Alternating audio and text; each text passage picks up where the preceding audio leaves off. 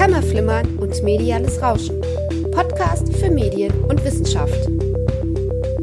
Von und mit Maike Bold und Anna Wiel. Produziert von Avinus e.V. Begrüße euch zu einer neuen Episode von Kammerflimmern und mediales Rauschen, Podcast für Medien und Wissenschaft. Und zunächst einmal vielen Dank für das große Feedback auf die letzte Episode. Wir freuen uns sehr, wir freuen uns immer über Feedback. Auch dieses Mal, wir haben Kommentarspalten in den sozialen Medien und wir haben eine E-Mail-Adresse podcast.avinus.de. Heute wird es wieder filmwissenschaftlich und ein bisschen nerdiger, aber lasst euch nicht davon abschrecken. Auch wenn das Thema sehr nischenmäßig klingt, es geht um die Sexszene im israelischen Film beziehungsweise die Möglichkeit, anhand dessen Filmgeschichte zu schreiben. Das lässt sich natürlich auch auf andere Filmgeschichten übertragen und einige Probleme, die sich hier in der Forschung stellen, sind ebenfalls übertragbar. An dieser Stelle muss ich mich entschuldigen. Ich hatte das etwas falsch angekündigt. Ich hatte gesagt, es geht um frühe israelische Sexfilme, auch ein spannendes Thema mit Sicherheit. Auf jeden Fall.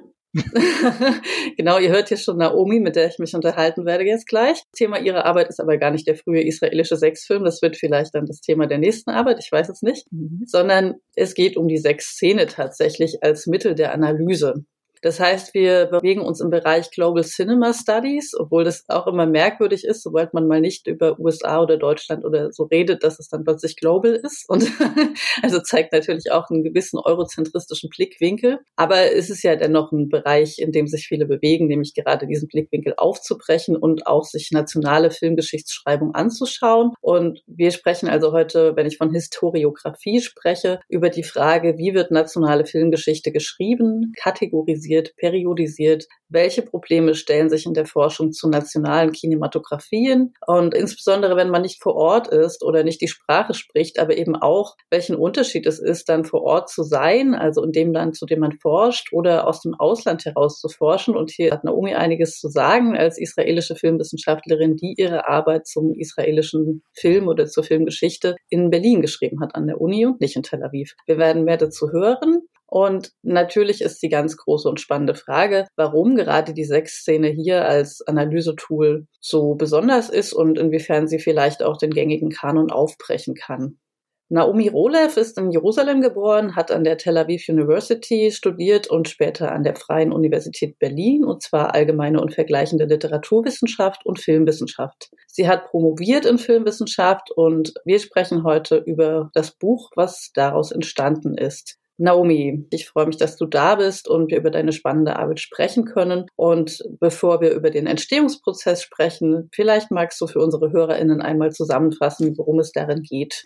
Vielen Dank für die Einladung. Ich finde es spannend, darüber zu sprechen und freue mich sehr darauf. Letztendlich freue ich mich nach vieljähriger Dissertationsverfahren und nach die Arbeit an meinem Manuskript, das ist jetzt im Januar bei der Greuter zum ersten Mal erscheint. Es ist auf Englisch und heißt Framing the Sex Scene, a New Take on Israeli Film History. Und es geht eigentlich äh, um die zwei erste Jahrzehnte der israelischen Sexszene. Ich würde sagen, dass die regelmäßige Produktion von israelischen Filmen ist sowieso 1960 geboren und die ersten Sexszenen, von denen wir wissen, sind dann 1963 erschienen. Es gibt eine Möglichkeit, dass es noch eine Sexszene gab in einem Film, das verschollen ist, aber hier ging uns äh, darum, und ich bespreche eigentlich die zwei ersten Jahrzehnte, die Entwicklung der israelischen Sexszene und das aber auch in Verbindung mit den historischen Ereignissen der Zeit und die, ich würde sagen, schon eine nationale Selbstbewusstsein, eine nationale Selbstwahrnehmung, die damit zu verbinden ist.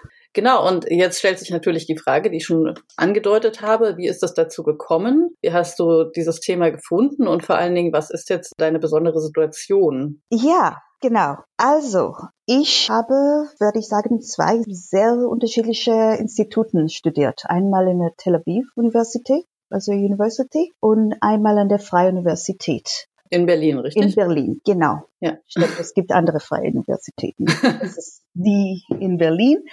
Und ich bin dann damals nach Deutschland eingezogen, ohne eigentlich die Sprache zu kennen. Meine Absicht war, meine akademischen Horizonten zu erweitern.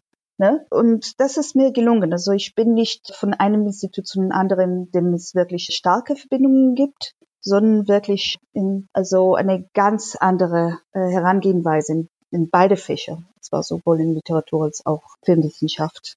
Das habe ich erlebt. Ein Magisterstudium habe ich erfolgreich abgeschlossen und dann kam es zu Gespräch, worüber ich weiter schreibe. Und äh, ich kann mich noch erinnern, ich kam zu meinem Professor mit drei Vorschlägen, glaube ich, oder ja, ich kam mit zwei Vorschlägen, mein Professor hatte vielleicht zwei andere Möglichkeiten. Jetzt in, in, Tel Aviv oder in Berlin? Das war in Berlin, das war der Professor, bei dem ich auch mein Magisterstudium zu Ende gemacht habe. Ich habe über amerikanische Filme, das fand er gut und meinte, ich könnte weiter über amerikanische Filme schreiben. Das war ein Vorschlag. Mein Vorschlag wäre, kann ich vielleicht über die Darstellung von Amerikanern in deutsche Filme schreiben? Mhm, interessant. Ja, fand ich, er fand weniger interessant oder weniger interessant, dass ich darüber schreibe. Und dann hat er gesagt, er würde sich freuen, wenn ich über israelische Filme schreibe. du wurdest also da schon wieder drauf zurückgeworfen. Also, ja, jetzt kommst du einmal aus Israel, dann kannst du auch über Israel schreiben, ne? Genau. Das würde gut passen oder genau, oder wir können uns sehr gerne in, in die Richtung bewegen.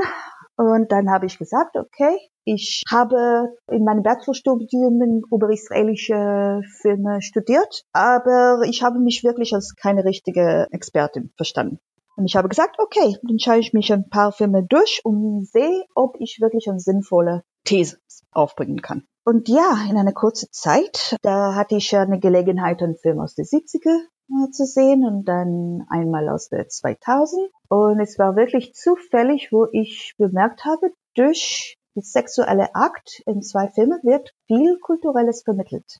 Und damit bin ich zurückgekommen zu meinem Prof. Und ich muss gestehen, das ist eine Thema, die ich nicht also wirklich nur zuerst entdeckt habe, als ich bei meiner letzten Arbeit im Bachelorstudium in Tel Aviv habe ich über israelische versteckte Kamerastreichfilme geschrieben. Ende der 70er bis Anfang der 90er. Und da hatte ich einen großen Teil zum, äh, ja, die Darstellung von Erotik mhm. äh, gefunden, womit ich wirklich sehr genau gearbeitet habe. Die Arbeit war auch ohnehin zu lang. Und das habe ich abgestrichen oder sagen wir so bei der Seite gelegt. Und plötzlich fand ich mich eigentlich wieder mit diesem Thema konfrontiert. Und das fand mein Professor gut und somit durfte ich weiterfahren. Und du hast mir im Vorgespräch erzählt, dass du jetzt hier auch ganz anders an diese Arbeit oder diese Thematik rangehen konntest, als das in Tel Aviv möglich gewesen genau. wäre. Und das hat ja zu tun mit der unterschiedlichen Ausrichtung mhm. der Filmwissenschaft dort und hier. Magst du dazu ein bisschen was erzählen, weil natürlich wir uns in einem Thema bewegen, was jetzt die breite deutsche Öffentlichkeit im Grunde nicht kennt oder sagen wir, wenn dann aus neueren Produktionen kennt? Mhm. Ich glaube, was da entstanden ist, ist äh, global. Äh, und das ist auch, äh, was ich damit meinte, dass ich wirklich mich zwischen zwei sehr unterschiedliche Instituten bewegt habe. Ne? Dem Schwerpunkt in Tel Aviv und der Schwerpunkt in Deutschland war sehr anders. In Israel hat man es wirklich mehr gewagt, also mindestens Ende meiner Bachelorstudium. Man hat so eine Grundlage und dann hat man sich wirklich sehr in gesellschaftlich kritische Kreise bewegt. Und in Deutschland, wegen einer anderen Entwicklung Geschichte, war das wirklich mehr philosophisch gerichtet. Und man hat wirklich mehr gewagt, also man hat wirklich mehr ästhetisch diskutiert. Mhm. Und das gesellschaftliche kritisch kam obendrauf. Okay. Ja? Und es geht eigentlich darum, dass wirklich in zwei Kulturen, zwei Kulturen hatten auch immer zwei unterschiedliche akademische Geschichten. Ja. Und dann befinden sich auf zwei unterschiedliche Punkte, ne? Obwohl, genau, auf eine Weise würde ich sagen, Israel war sehr von den Anstößen von der Frankfurter Schule sehr beeinflusst. Aber die Entwicklungsgeschichte war einfach anders. Und wenn ich in Israel bleiben würde, dann hätte ich meine Doktorarbeit auf eine Weise in der Schule schreiben, die da im Institut gängig ist. Ne? Nämlich? Also was sind da so die leitenden Paradigmen dann? In Tel Aviv war die Richtung sehr klar. Es gab äh, Postkolonialismus, es gab Identity Politics, unterschiedliche Weisen. Und man hat so wirklich in einer Sprache gesprochen von einer psychosemiotische Art. Ne? Ja. Was ich in äh, Berlin begegnet bin, war wirklich das Verfahren, das mehr von der Neophänomenologie beeinflusst war. Ne? Man hat wirklich ganz viel von Bergson und Deleuze. Ne? Mhm. Und ich würde sagen, dass ich war eine Mischung von beide. für mich war die soziale, die gesellschaftliche, die politische von Film immer noch wichtig. Ja. Aber ich habe wirklich dann mehr in der Richtung von mein, unsere Erlebnis vom Film gegangen. Und ich finde, das hat gut funktioniert. Ja, sehr interessant. Also, ich komme mit einem Thema, das mein Professor weniger kennt, auch mit Absicht. Und ich fange an zu versuchen, das Feld, den ich immer noch nicht als Expertin kenne, in meine neue Herangehenweise zu integrieren. Und so bin ich darauf gekommen, dass ich mit dem gängigen Paradigma nicht arbeiten kann. Genau, darüber haben wir gesprochen, über diese Paradigmen, die einen ja irgendwie auch einschränken. Und an der Stelle würde ich vielleicht kurz meine Perspektive auch offenlegen. Ich hatte auch zum israelischen Fernsehen allerdings geforscht, zu der Netflix-Serie Fauda in meiner Masterarbeit und habe mich immer gefragt, ob ich eigentlich den Diskurs und die Paradigmen der israelischen Filmwissenschaft verstehe. Mein Hebräisch ist nicht so glänzend, also nicht ausreichend, um da komplexe Texte zu lesen zum Beispiel. Das heißt, ich kann vor allen Dingen mit dem arbeiten, was auch im Englischen publiziert wurde und hatte schon das Gefühl, dass das gewissermaßen biased war, also sehr stark von einem postkolonialen Bias tatsächlich auch beeinflusst. Und ja, das ist ja jetzt nun genau die gegenteilige Perspektive. Ne? Ich versuche dazu einen Gegenstand zu forschen, zu dem ich einen sehr begrenzten Zugang habe. Mhm. Und ja, ja weiß gar nicht, wie sehr ich da eigentlich dran bin. Mhm. Und bei dir ist es jetzt so ein bisschen andersrum. Also du hast jetzt auch von Deutschland aus geforscht, bist aber mit der Sprache vertraut, mit der Literatur vertraut und bist ja auch durch die Filmwissenschaft in Tel Aviv geprägt. Ja. Genau, darüber haben wir ein bisschen gesprochen, welche Positionen, welches Wissen eigentlich in den internationalen Diskurs auch vordringen und dann sozusagen Global Cinema Studies irgendwo beeinflussen können. Mhm. Oder das Wissen über eben das nationale Kino oder Fernsehen. Ja, ja. Und ich denke, was für mich sehr interessant dabei war, ist die Frage wirklich, wie ein Durchbruch möglich ist. Und ich fand es faszinierend, je nachdem, dass man in dem nationalen so Forschungsfeld, dass man dadurch beschränkt ist, dass es eine herrschende Schule gibt. Von außerhalb ist man gerade durch das Unwissen beherrscht oder sag mal so, man traut sich nicht so schnell, dass man die Kultur versteht, dass man bespricht. Und das heißt, dass in beide Fälle gibt es so eine Tendenz zu Konservatismus. Ne? Ja, das, weil ich muss ja die Paradigmen oder sozusagen das, was an Wissen an mich herangetragen wird, auch erstmal akzeptieren als jemand, der dabei keinen weiteren Zugang dazu hat. Ne? Genau. Und von innerhalb ist es, also ich glaube, jeder hat das in der akademischen Feld gefunden. Also man kann wirklich nur in eine gewisse Maß aussteigen von den Paradigmen, die herrschen in dem Institut, in dem man ist. Ja. Und ich denke einfach dadurch, dass ich die Freiheit hatte, das zu machen, dann durfte ich wirklich also die Paradigmen in Frage stellen. Und welche Paradigmen waren das jetzt genau?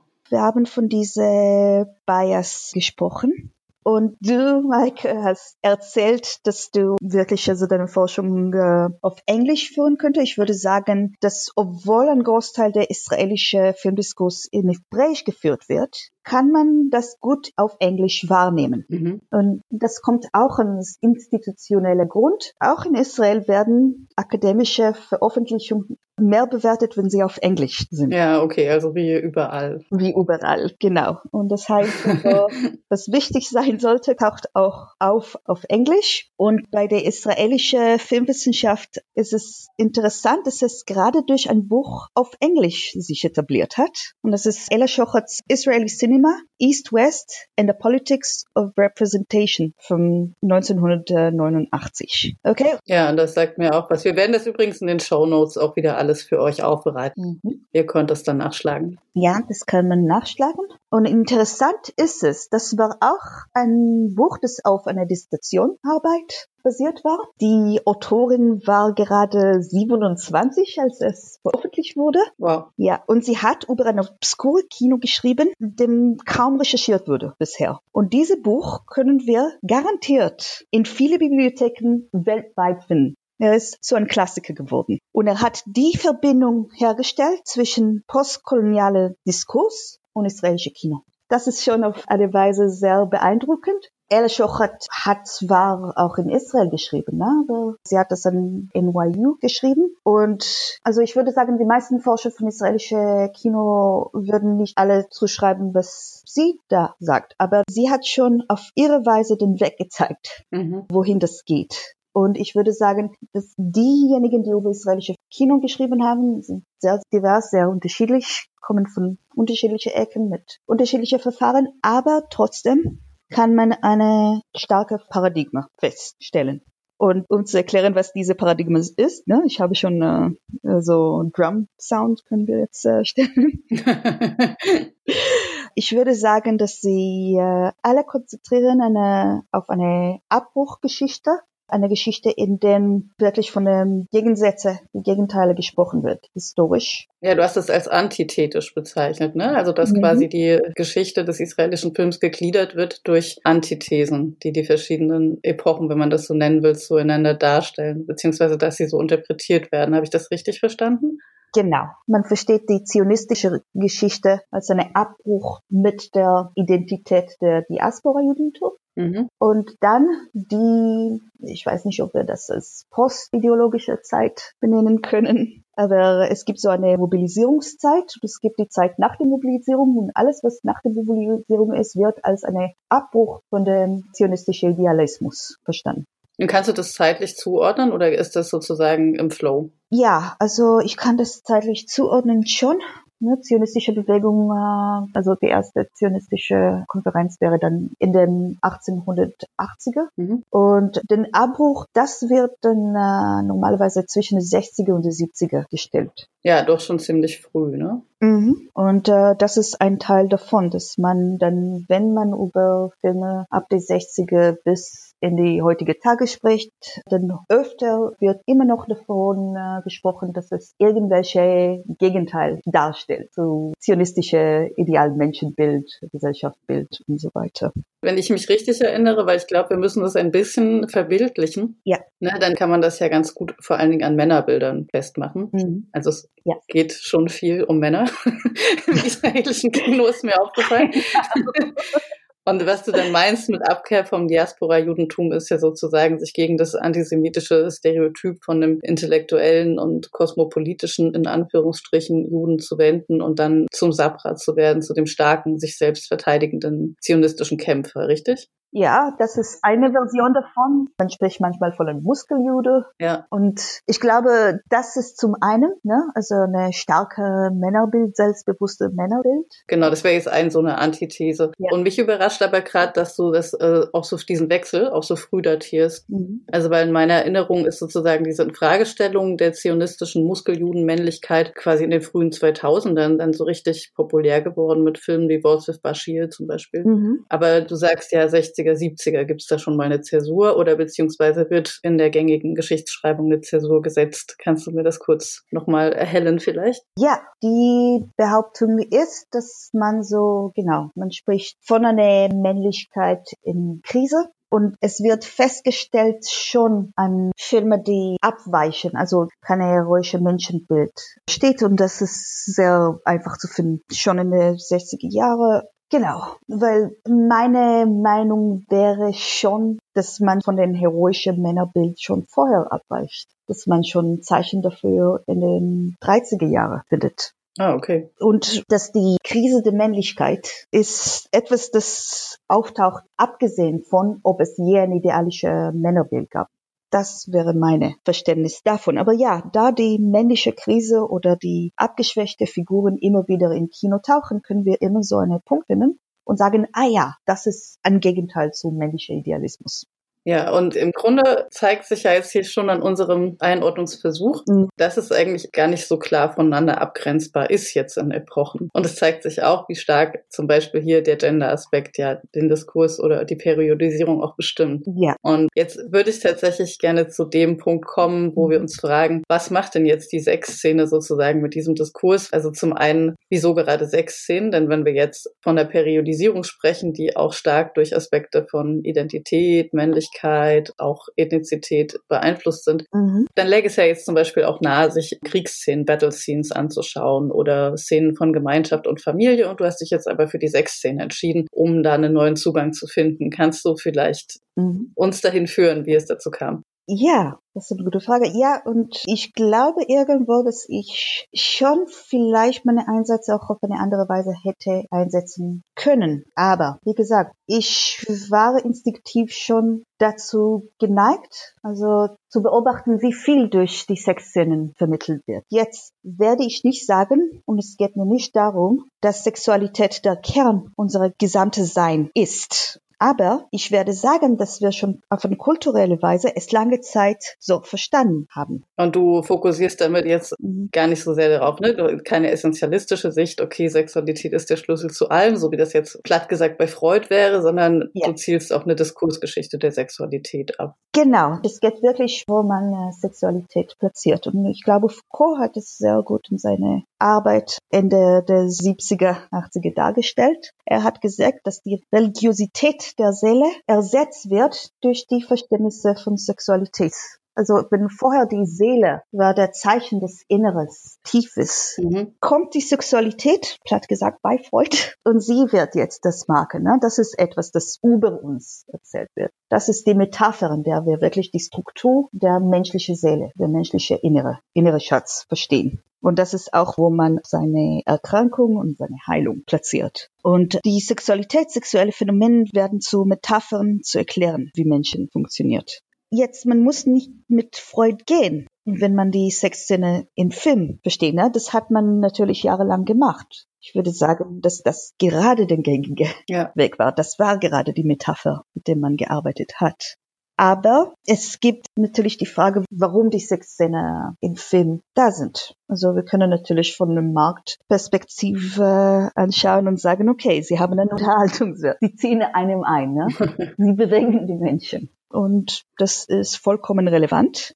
Aber die fiktionale Figuren, die wir in den Film wahrnehmen, es wird etwas normalerweise sehr zentral mit dem auch zum Ausdruck gebracht. Nämlich? Sie werden daran bewertet. Es wird etwas über ihre Wert, es wird etwas über ihre Beziehung zu den Umgebung gesagt. Es kann harmonisch und empowering wirken. Ja. Es kann auch aber disharmonisch. Es kann ein Scheitern darstellen. Es kann eine Hybris darstellen. Genau. Die Metapher ist nicht etwas, das ich äh, darstelle, sondern ich lasse mich in den Film hinein, wie ich die Körperlichkeit der Figuren, wie ich die Bedeutung, die auf der Sexualität gesetzt wird, wie ich die erlebe als Zuschauer. Ich würde sagen, es geht um eine Einführung in eine Körperlichkeit des Films und Filmwelt. Das kann man ja sehr breit mhm. jetzt auslegen. Also die Körperlichkeit ja. des Films. Du kannst ja dann fragen, okay, wie wirkt das auf uns? Mhm. Ruft das körperliche Affekte hervor? Ich glaube, das ist nicht das, worum es dir geht. Mhm. Dir geht es darum, hinzugucken. Du hast es ja bezeichnet mit Die wunderbare Welt von Linda Williams. Vielleicht können wir es daran ein bisschen explizieren. Ja, genau. Linda Williams ist natürlich einer der größten Leuchter der Richtung, in dem ich gehe. Ich bin natürlich nicht die Erste, die daran gedacht hat, Sexszenen anzuschauen. Linda William hat 1989 ein Buch veröffentlicht und das war Hardcore und es ging wirklich um pornografische Filme. Und sie ist auch groß geworden in einer akademischen Welt, von denen sehr stark mit dem psychoanalytischen Einsatz von den symbolischen Terminologie ausgegangen ist. Und sie hat langsam sich davon entfernt. Und mit Hardcore war ihre Frage, okay, wenn wir einen sexuellen Akt auf dem Leinwand sehen, wie können wir das wirklich deuten? Ne? Was wird wirklich dadurch vermittelt? und sie ging in eine tatsächliche Betrachtung der Sexszene und fragt, was äh, es verkörpert. Und in 2008 macht sie einen weiteren Schritt und veröffentlicht Screening Sex. Und sie bringt das auf eine nationale Ebene. Und Ihre Frage wäre dann, wie wird Sexualität, wie wird das sexuelle Akt im Mainstream amerikanische Kino behandelt? Sie schaut sich keine Einzelfilme an, sondern sie schaut sich mehrere Sexszenen in mehreren Filmen an, um darüber Aussagen über das Hollywood-Kino zu treffen. Genau. Und es ist nicht nur Hollywood, ich habe Mainstream gesagt, aber sie geht irgendwann dann in, in Arthouse-Kino, sie geht dann irgendwann über den Atlantik zu Japan Sie bespricht letztendlich auch pornografische Filme, aber ihr Einsatz war sehr klar. Amerikanische Kino das geht um Mainstream-Kino, es geht um B-Movies. Ne? Mhm. Entwickelt sich geschichtlich anders als europäische Kino und man kann wirklich nachschauen, wie wird die Kuss dargestellt, wie wird der sexuelle Akt gestellt, wie entwickelt sich und was es eigentlich sagt über die Kultur. Ah, da fällt mir ein, dass ich wirklich einen neuen Lockdown brauche, weil ich dieses Buch noch lesen muss. ich möchte dir das Lockdown wünschen, aber, ähm, aber auf der anderen Seite nein. Naja, gut. Ja. Das, äh, denke ich, bringt es auf den Punkt. Ja. Was sagen diese ganzen sechs Szenen über Kultur und nationale Besonderheiten oder eben auch transnationale Bezüge vielleicht? Ja, transnationale Bezüge. Ich würde sagen, äh, auf eine Weise sehen wir das schon bei Foucault. Foucault hat gesagt, dass wir das Persönliche durch die Sexualität bezeichnen, ne? durch unsere Darstellung von Sexualität bezeichnen. Aber er hat es schon auch auf eine gesellschaftliche Schicht bezogen. Er hat von das Burgentum gesprochen und wie das Burgentum sich durch die Verständnis von eigener Sexualität versteht, die irgendwie anders ist als die andere gesellschaftliche Schichten. Ne? Und damals hat man wirklich viel mehr von Sozialschicht gesprochen. Heute spricht man wirklich mehr von die unterschiedliche nationale Bewusstsein oder eine Identität. Ja, also ich meine, das löst sich ja auch auf, aber es ist vielleicht als Kategorie zur erstmaligen Verständigung immer noch sinnvoll. Mhm in der Vorgespräch habe ich von meiner Kindheitserinnerung, äh, kinematische Erinnerungen gesprochen. Also ich würde aber auch gern sehen, ob es einen Vergleichspunkt da gibt. In Israel hatte man einen Kanal zu bestimmten Zeiten in der Woche kamen Filme. Ne? Es gab Mainstream-Filme, meist amerikanisch, es gab eine bestimmte Zeit für französische Filme und es gab auch eine bestimmte Zeit für arabische Filme, was meistens aus ägyptischer Feld kam. Und normalerweise zu Feiertagen dann hatten wir auch israelische Filme. so habe ich meine kinematische Landschaft erst entdeckt was ich als Kind stark bemerkt habe. Das gab eine bestimmte Weise, in dem äh, amerikanische Filme Sex dargestellt haben. Nämlich normalerweise gab es Musik in der Hintergrund. Mhm. Der Bildschirm wurde ganz weich, ne? es war sehr weiche Bilder. Und es gab äh, so etwas sehr vergnügungsvoll, würde ich sagen. Und sehr ästhetisch schön. Ja. Und bei der Franzose war es mehr naturalistisch. Ich kann mich an keine Szene dort, die mit Musik kam, ne? In arabischen Filmen kamen keine Sexszenen vor, aber die Bedeutung von der sexuellen Tat, das war immer sehr, sehr dramatisch. Es könnte so die große Liebe auch zeichnen oder, ne? Mhm. Und es könnte aber auch das vollkommene Destruktion einer Figur. Bevor wir zum israelischen Beispiel kommen, ist mir gerade eingefallen, ich habe mhm. das auch mal anhand von deutschen Filmen beobachtet und es gibt sehr wenige Filme, in denen, also Sexualität ist entweder diskursiv im Deutschen, mhm. zumindest Fernsehfilm, mhm. oder pathologisch. Also es gibt Sexualität nicht aus Vergnügen. Das passiert äußerst selten. Aber das musstet ihr euch nicht angucken, scheinbar, als du Kind warst. Deutsche Filme. Genau, da, da, da, da waren zu wenig. Ja. Also ich weiß auch gar nicht, ob in dieser Zeit sozusagen im deutschen Film überhaupt schon miteinander geschlafen wurde. Ab und zu. Otto, Otto kam durch. Otto habe ich im Kino gesehen, zum Beispiel. Otto? Ja. Aber Otto, da, da gab es keine Sexszene, glaube ich. Nein, äh, es, gab, es gab eine Deutung. Ja, eine Deutung, dass, dass es bald gemacht wird, äh, solange, also wenn wir nicht mehr anschauen. das, äh, das gab es. Ja, natürlich, äh, ich denke, es ist auch interessant, wie Loriot die Sexualität also genau, Sexualität ist eine komische Mittel mhm. vermittelt oder die Abwesenheit von, wie sie irgendwie nicht im Klang kommt mit deutscher Identität. Ja, das ist auf jeden Fall auch, darüber könnten wir uns auch nochmal gesondert unterhalten. Ja. Vielleicht. Oh ja. Genau, deutsche Filme habe ich nicht gesehen. Ich hatte als Kind aber irgendwie das Gefühl, dass im Gegenteil zu amerikanischen Filmen die israelische Sexszenen sehr unharmonisch war. Das ist etwas wie Krieg, dass es oft mit Scheitern verbunden ist. Und als Kind habe ich gedacht, sie wissen einfach nicht, wie man Sexszenen dreht. Du wusstest das als Kind, wie man, also weil es ist ja schon eine sehr weite ähm, reife Leistung, das so zu analysieren als Kind. Also ja. muss ich muss ich kurz zwischenfragen. Du hast als Kind A6-Szenen geguckt. ähm, das war scheinbar nicht so sehr zensiert mit nach 22 Uhr, oder? Ah, ja. Aber du wusstest auch schon, wie man sie drehen muss, oder? äh, das ist genau der Witz. Erstmal hat es etwas mit meiner Erziehung zu tun. Meine Eltern haben nicht, äh, also sie haben nicht gedacht, dass man äh, die Kinder von Filmen bewahren soll nach Inhalt, mhm. ob solche Dinge wie Tod und Sex vorkommen, sondern wie gut der Film sein sollte, also qualitativ. Ah, okay, nicht schlecht. Ne? Also sie sind darauf bestanden, den Film ist doof, das schaust du nicht an, aber das heißt, dass ich in sehr jungen Jahren schon Verlieb äh, sehen durfte und alles Mögliches und da war alles da. Es ist eine gute Frage, ob äh, schon da die Filmwissenschaftlerin dabei war oder ob ich als Kind schon eine kritische Ton zu israelischen Filmen gefunden habe. Das war schon in der Zeit sehr gängig in allgemein. Ich bin in einer Zeit aufgewachsen, wo man etwas enttäuscht war von israelischen Filmen. Das ist anders, als meine Eltern aufgewachsen sind, dann also noch jung waren. Dann war man überhaupt darüber froh, dass es irgendwelche israelische Filme gibt. Und in meiner Zeit war es auch, dass man in der Öffentlichkeit sehr kritisch darüber gesprochen hat und, und es kann sein, dass ich das einfach abgesagt habe. Aber das heißt, also was ich als Kritikpunkt verstanden habe, ne? Mhm. was ich gedacht habe, okay, wenn sie wusste, wie man Filter einsetzt, wäre es toll, dass war eine Reaktion auf etwas, das eigentlich von ganz anderen Mitteln, also ganz andere Elementen beherrscht wird. Und zwar, dass die israelische Filmmacher in der Zeit hätte nicht ernsthaft eine amerikanische Sexszene darstellen können. Das gehörte einfach nicht dazu. Ne?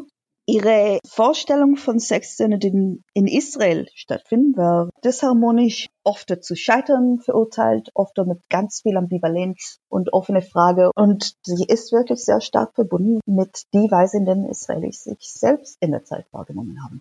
Ähm, wie hat sich das ausgedrückt? Also Hast du vielleicht ein Beispiel? Ich habe ein Beispiel. Einer der wichtigsten Regisseure heißt Uri Soha. Er hat in den 1960er und 70er Filme gedreht und dann Ende der 70er hat er den Weg zur Religion gefunden und ist jetzt ultraorthodox. Er war einer der äh, bekanntesten Filmmacher in Israel und in meinem Buch bespreche ich einen Film von ihm von 67 Englisch uh, Not Mind to Love, auf Hebräisch uh, Shlosha Yamim V'Yelet. Und da hat er wirklich einen attraktive Darsteller ausgesucht, Odette Kotler. Und er stellt im äh, Großteil des Films äh, halb nackt vor der Kamera und etwas passiv, etwas äh, nicht bewegend. Dadurch erregt seine Körper eine Art von Ekel. Ne? Seine Körper, seine Schweiß, würde ich sagen, seine Nicht-Bewegen als etwas nicht ansehen, sondern genau das Gegenteil. Und Ursor war einer wirklich, das äh, daran spezialisiert war. Ich glaube, er hat auch seine Arbeit wie eine Reise in die Tiefe der israelischen Identität auch verstanden. Odette Kotler hat übrigens einen Preis in Cannes in dem Jahr gewonnen für diesen Film. Was da passiert, ist wirklich, dass er von seinen unschönen Seiten und auf lange Zeit dargestellt wird. Okay. Ich könnte das gut vergleichen mit Filmen aus der Zeit, die einen Mann so attraktiv machen. Und das wird interessanterweise oft durch Bewegung erzeugt.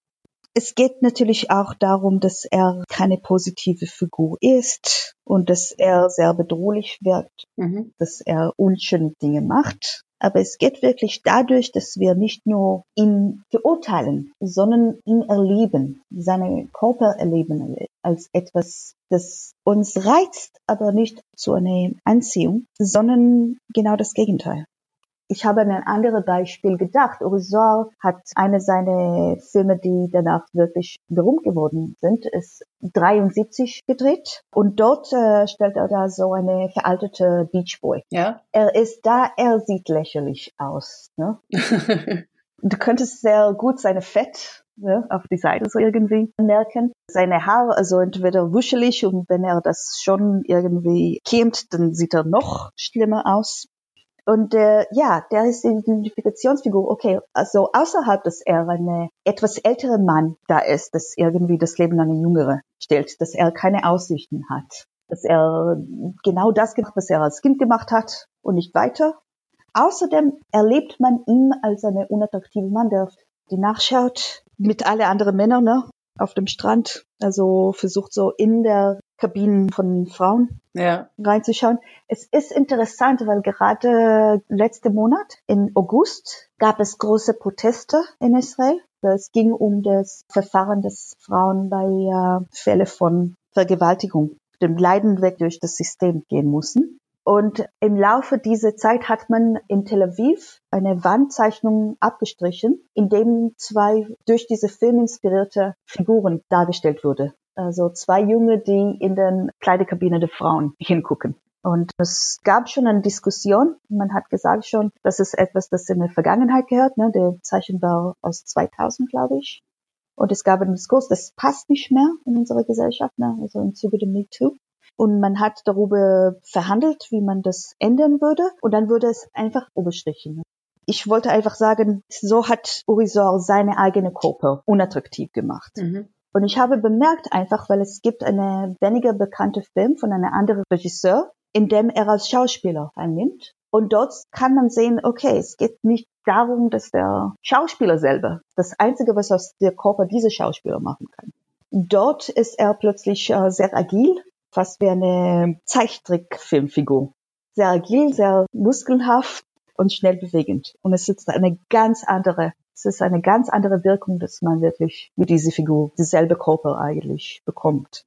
Ja, wir haben viel von männlicher Körperlichkeit gesprochen. Das ist auch spannend. Und ich vor allen Dingen, dass du gesagt hast, es wird viel über Bewegung eigentlich ausgelöst. Mhm. Und natürlich über den ganzen Rahmen ist er sympathisch oder ist er nicht sympathisch, ne? Aber dass ja. es eigentlich nicht der reine Körper ist, mhm. der irgendwie Erotik erzeugt oder genau. Anziehung erzeugt. Und dann kommt aber die Frage, was sorgt dann für diese disharmonische Wahrnehmung? Ja. Außer die bestimmte Weise, in der der Körper äh, dargestellt wird. Und ich sage, wenn wir wirklich von der Wahrnehmung, von dem Verständnis von, in welchem Raum wirklich diese Körper dargestellt wird, dann würde ich sagen, es gibt so bestimmte Prinzipien, die äh, in der israelischen Kinos von Anfang an da sind, die für diese Disharmonität sorgen. Erstmal sprechen wir von die Grenze zwischen dem öffentlichen und privaten Bereich. Und in israelische Filme von Anfang an wird dies ständig übertreten. Mhm. Was das für Sexszenen bedeutet, ist, dass es oft keinen privaten Raum für die Sexszenen gibt. Ja. Sexszenen findet oft in der Öffentlichkeit statt oder wenn es in einem privaten Raum wird es gestört auf eine Weise oder eine andere. Ich habe von einem Urisor-Film gesprochen.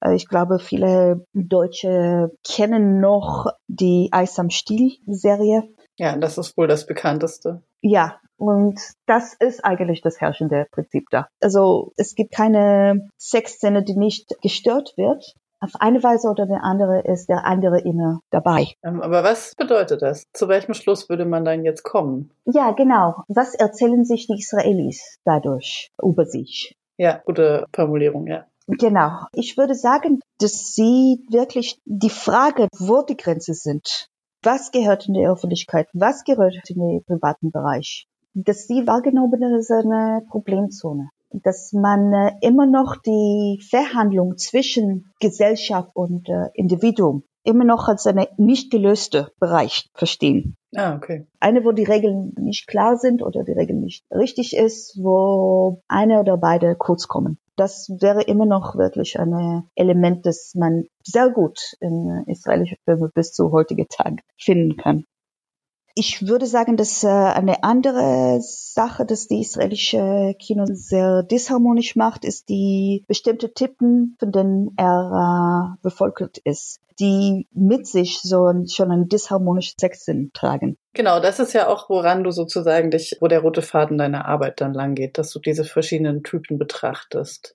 Genau. Zum einen gibt es viele Comic-Typen, also komische Figuren, die kommen aus der äh, jüdischen Tradition und man kennt hier sehr gut den Schlemiel. Ne?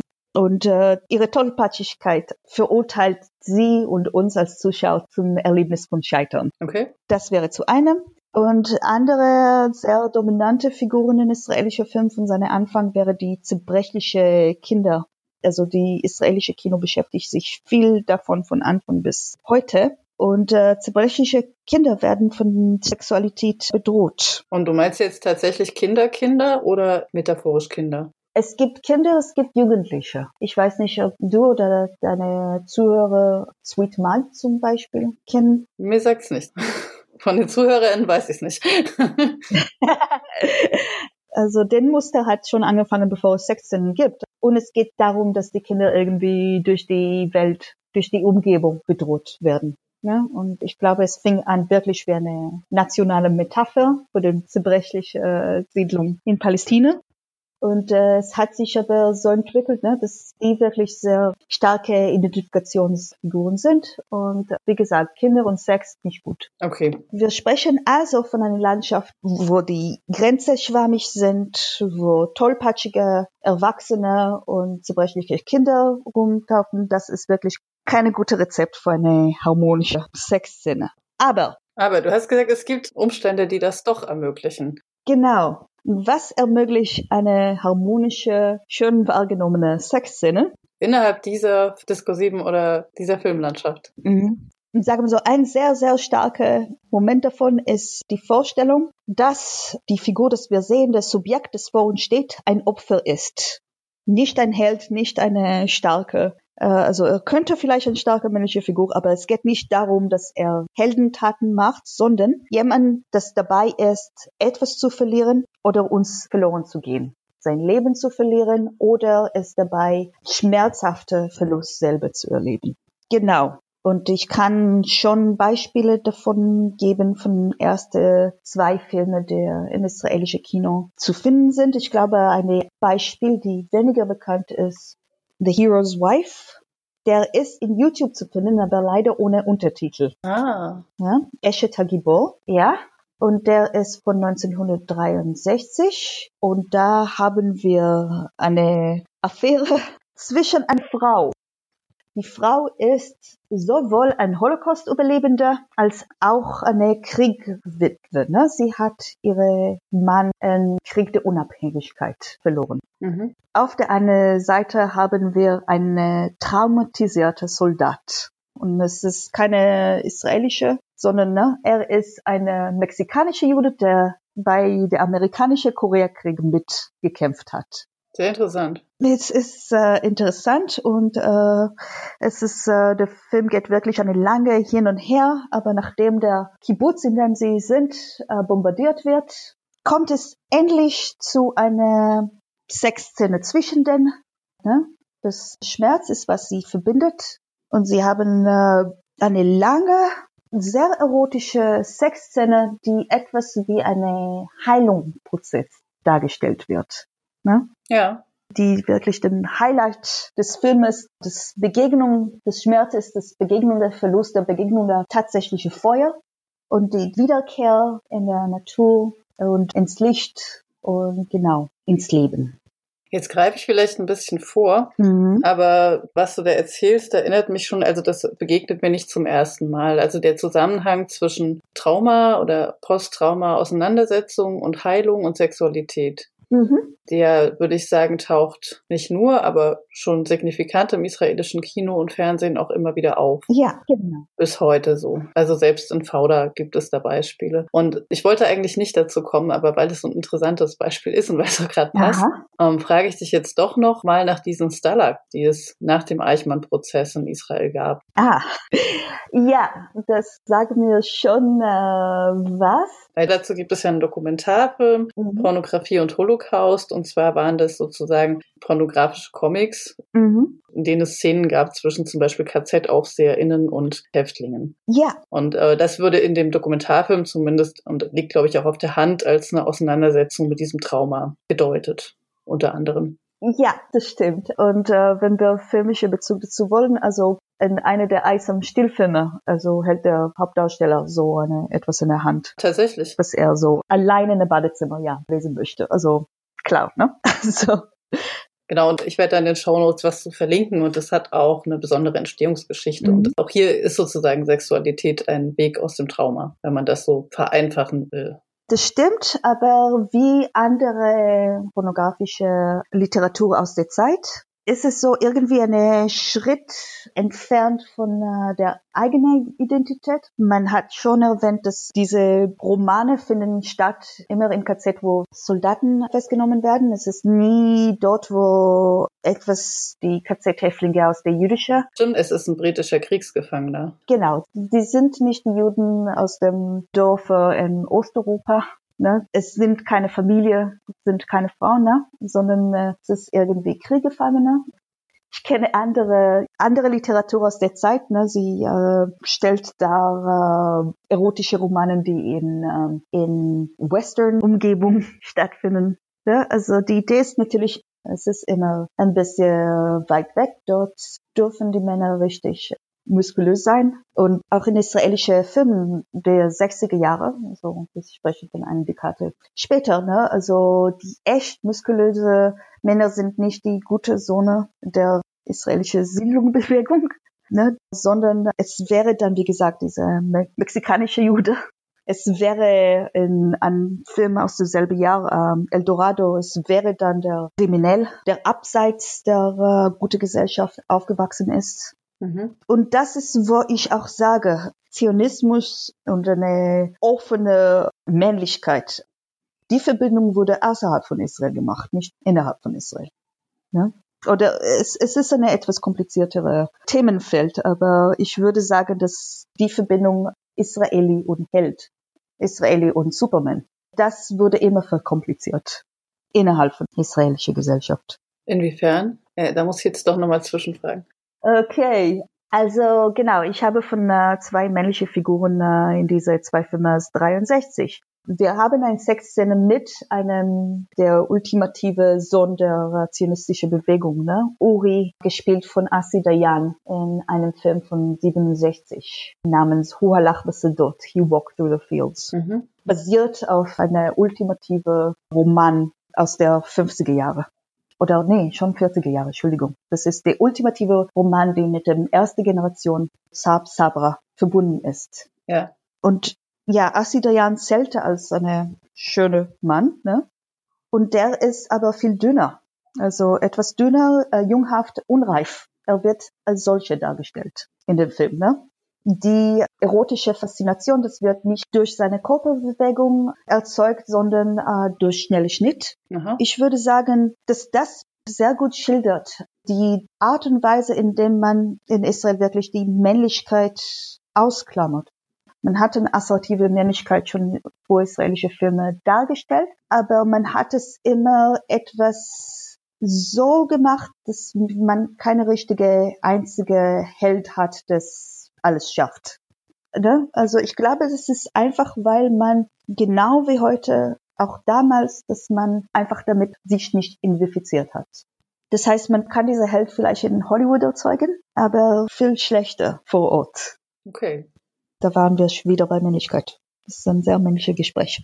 Ja, aber das ist ja tatsächlich auch was, also diese Periodisierung wird ja tatsächlich ganz viel an dieser Sabra-Figur festgemacht. Mhm. Und deswegen ist es ja sehr interessant, also weil wenn jetzt die israelische Filmwissenschaft sagt, mhm. wird oft von zionistischen Propagandafilmen mhm. der 50er, 60er gesprochen, haben wir diese ganz starke Heldenfigur und danach sozusagen wird die fragil oder man wendet sich davon ab. Jetzt sagst du aber, mhm. dieser Diskurs über die Heldenfigur ja. findet sich sozusagen nur von außerhalb, aber findet sich gar nicht in den realen Figuren.